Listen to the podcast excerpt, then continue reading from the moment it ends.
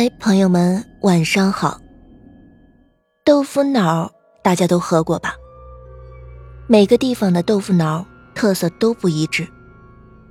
总体来说，北方的喜欢用盐卤做成硬一点的，成块状，叫豆腐脑；南方的爱用石膏制成胶软更加白的，叫豆腐花。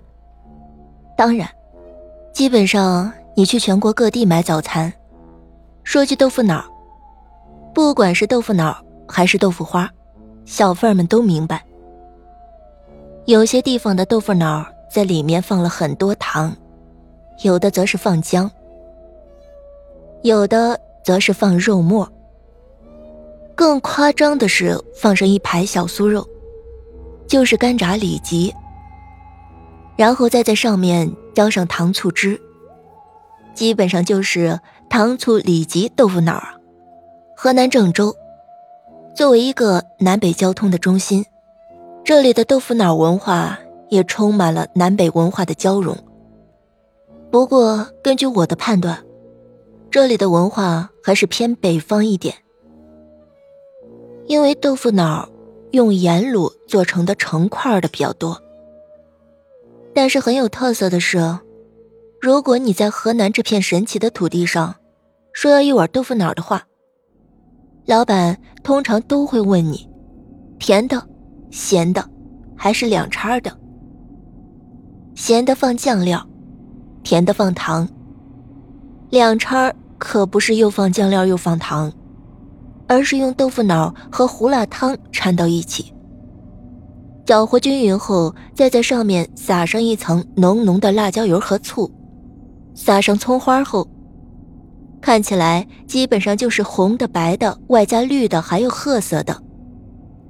这样的喝法在别的地区是很少见的，在这里说豆腐脑，除了要表达各地美食的不同特色，还有就是这样的两叉豆腐脑，看起来特别像摔散的脑浆，可能有些恶心。但是真的很像，起码跟我见过的几次感觉就很相似。那是二零零九年，我的一个济南的朋友来郑州找我玩。因为接他的路上，我嘴欠的跟他讲关于酒店的鬼故事，所以他打死也不去住那家酒店。无奈之下，我只能为他找了一家日租房。日租房绝对是二零零零年以后的新兴产物，无非就是让外地游客在休息的时候找到家一般的感觉。像这种日租房，一般都在高档的小型公寓内，一个大居室或者是一室一厅。而当时做的最有名的日租房就是大石桥广场了，大家都爱叫它清华园广场。还有一个是数码公寓。相信在郑州居住或者在郑州工作过的人都知道这个地方。那天为朋友办理完入住手续后，我便留他一个人在房间休息。我和房主一起坐电梯下楼，并且和房主去位于四楼的办公室交钱。当我们走出电梯的时候，突然听到。砰的一声巨响，我们赶快把头伸向了窗户外面。一个人跳楼了，一个穿着西服的男人跳了下来。他从高空中跳落，不知道是从第几层跳的，落在了三楼的回廊上。在广场的三楼有一个搭起了玻璃罩的回廊，男人穿过了玻璃罩，摔在了回廊当中。我们在四楼看去，就像是在二楼看到地上有人跳楼一样清楚。我们清楚的看到了男人跳楼落地后的惨状。那个男人穿着西装，但是衣襟上已经被鲜血迅速的染红了，地面上的鲜血扩散成了一滩。男人的骨头从身体里刺了出来，露在衣服外面。最恐怖的就是男人的脑袋已经摔开了，鲜血混搭着脑浆，红的、白的、绿的，还有些褐色的，就像，就像……哎呀，脑袋都摔开花了，豆腐脑啊！房主说道：“是的，就是豆腐脑，只是我的大脑。”不想让我把这么美味的食物和这残忍的画面联系起来。我听见他接着说：“我回去拿碗，然后来一碗香浓热乎的豆腐脑，你们觉得怎么样？”周围的大部分人都哄笑了起来，有的人表示他很恶心，有的显示出对他残忍的鄙视。虽然大家都没有说出口。但是他们的表情出卖了他们。就在那天晚上开始，奇怪的事情接连不断的发生了。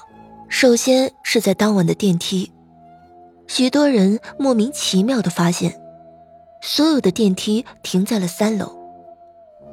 其次是过了十一点，不少下夜班回家的人回来后，都在电梯中看到了一个穿西装的男人。他一直站在角落里，背对着电梯门。还有很多住户，莫名的看到了镜子里出现一个穿西装的男人。这些只是个别人说的事情，我们作为道听途说可以不加理会。但是下面发生的事情，却都是我和一些朋友亲眼看到的。那个公寓的隔音效果应该是不错的。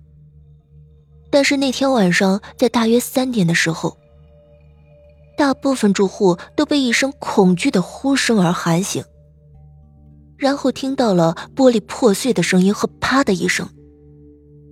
这声音就好像，好像你拿着一块肉使劲的扔在地上的声音。所有的人都醒了，因为他们都想知道，要在较为隔音的房子里出现这样的声音。那么外面究竟发生了什么大事情？但当有些人向窗外望去的时候，却发现什么也没发生。后来我专门向几个朋友打听过，他们住的相隔甚远，却还是在那天晚上都听到了这样的声音，而第二天依然有一些人在互相的打听。昨晚发生的这一系列惊悚的事情之后，总之得出一个结论，就是这个公寓里闹鬼了。那天中午从济南来的朋友听到这些鬼故事，还有经历了昨晚奇怪的声音后，又要让我换地方，非要去我家住。无奈之下只好答应。收拾行李和下楼的时候，朋友一直嘟嘟囔囔的说。住酒店，你在酒店遇鬼；住公寓，公寓有人跳楼；跟你去唱歌，还能碰到神秘服务生；吃个羊肉串吧，吃羊肉串，你嫂子竟然是个秘密。你说说你老鬼，成天身边太多邪乎事儿了。我要不是凑巧两三样都赶上了，我还真以为你要么是胡编乱造，要么是鬼神附体了。我听着他的喋喋不休。带着他提着行李走到了位于四楼的房东办公室，在那里站着几个人，看来都是等着退房的。我们在门外喊叫着房东的名字，用力扣打着关闭的防盗门，但始终没有人回答。我刚想摸出电话来给房东打电话，旁边一个人却给我说，他这是第三次下楼来找房东了。从十点开始，打电话就没人接了。我很疑惑，突然，我拉起了朋友，快步走下了楼梯。我这次没有选择坐电梯，我想尽快离开这个地方。不仅是因为我下午要和客户见面，我感受到一股熟悉又陌生的凉意，在我的背后悄然升起。这种感觉预示着一些事情将要发生。虽然我不知道到底会发生什么，这种感觉的成功率是百分之八十以上。这样的凉意让我躲过了几次的灾难，也让我成功的帮助过几次我的朋友，所以我非常相信这种感觉。我们提着行李快步走下了楼梯。当我们站在大马路上的时候，我感觉到了无比的轻松与庆幸，我露出了心醉的微笑。朋友则像是看精神病人一样的看着我，我的脸突然僵住了。我慢慢的回头转了过去，更强烈的刺麻感以及寒意告诉我让我回头。于是我想好了一切可能发生的事情，再次的转回头去。自由落体，我看到了一个自由落体在高空中降落而下，啪的一声，摔落在地面之上。是一个人。现在的他不再是人了，而是一具尸体。尸体已经歪七扭八、支离破碎了，脑浆混合在地面上，就像昨天房东说的豆腐脑一样。虽然我已经看不清苦主的长相，但是我从他的衣着上还是判断出了他的身份——房东。脑浆蠕动着，冒着热气的蠕动着，红的、白的、绿的，还有褐色的。后来我听到一个处理这个案件的朋友说过这个事情。他说，没有任何征兆的情况下，房主写下了一个纸条。然后跳楼自尽了，所以这个案件定性为了自杀。字条上的内容让警方不知所措，但是我明白，可能昨天在四楼的时候，我周围的人都知道。正是这张纸条令我疑惑不解，却又恐惧万分。听朋友说，上面只写了一行字：豆腐脑。好吃吗？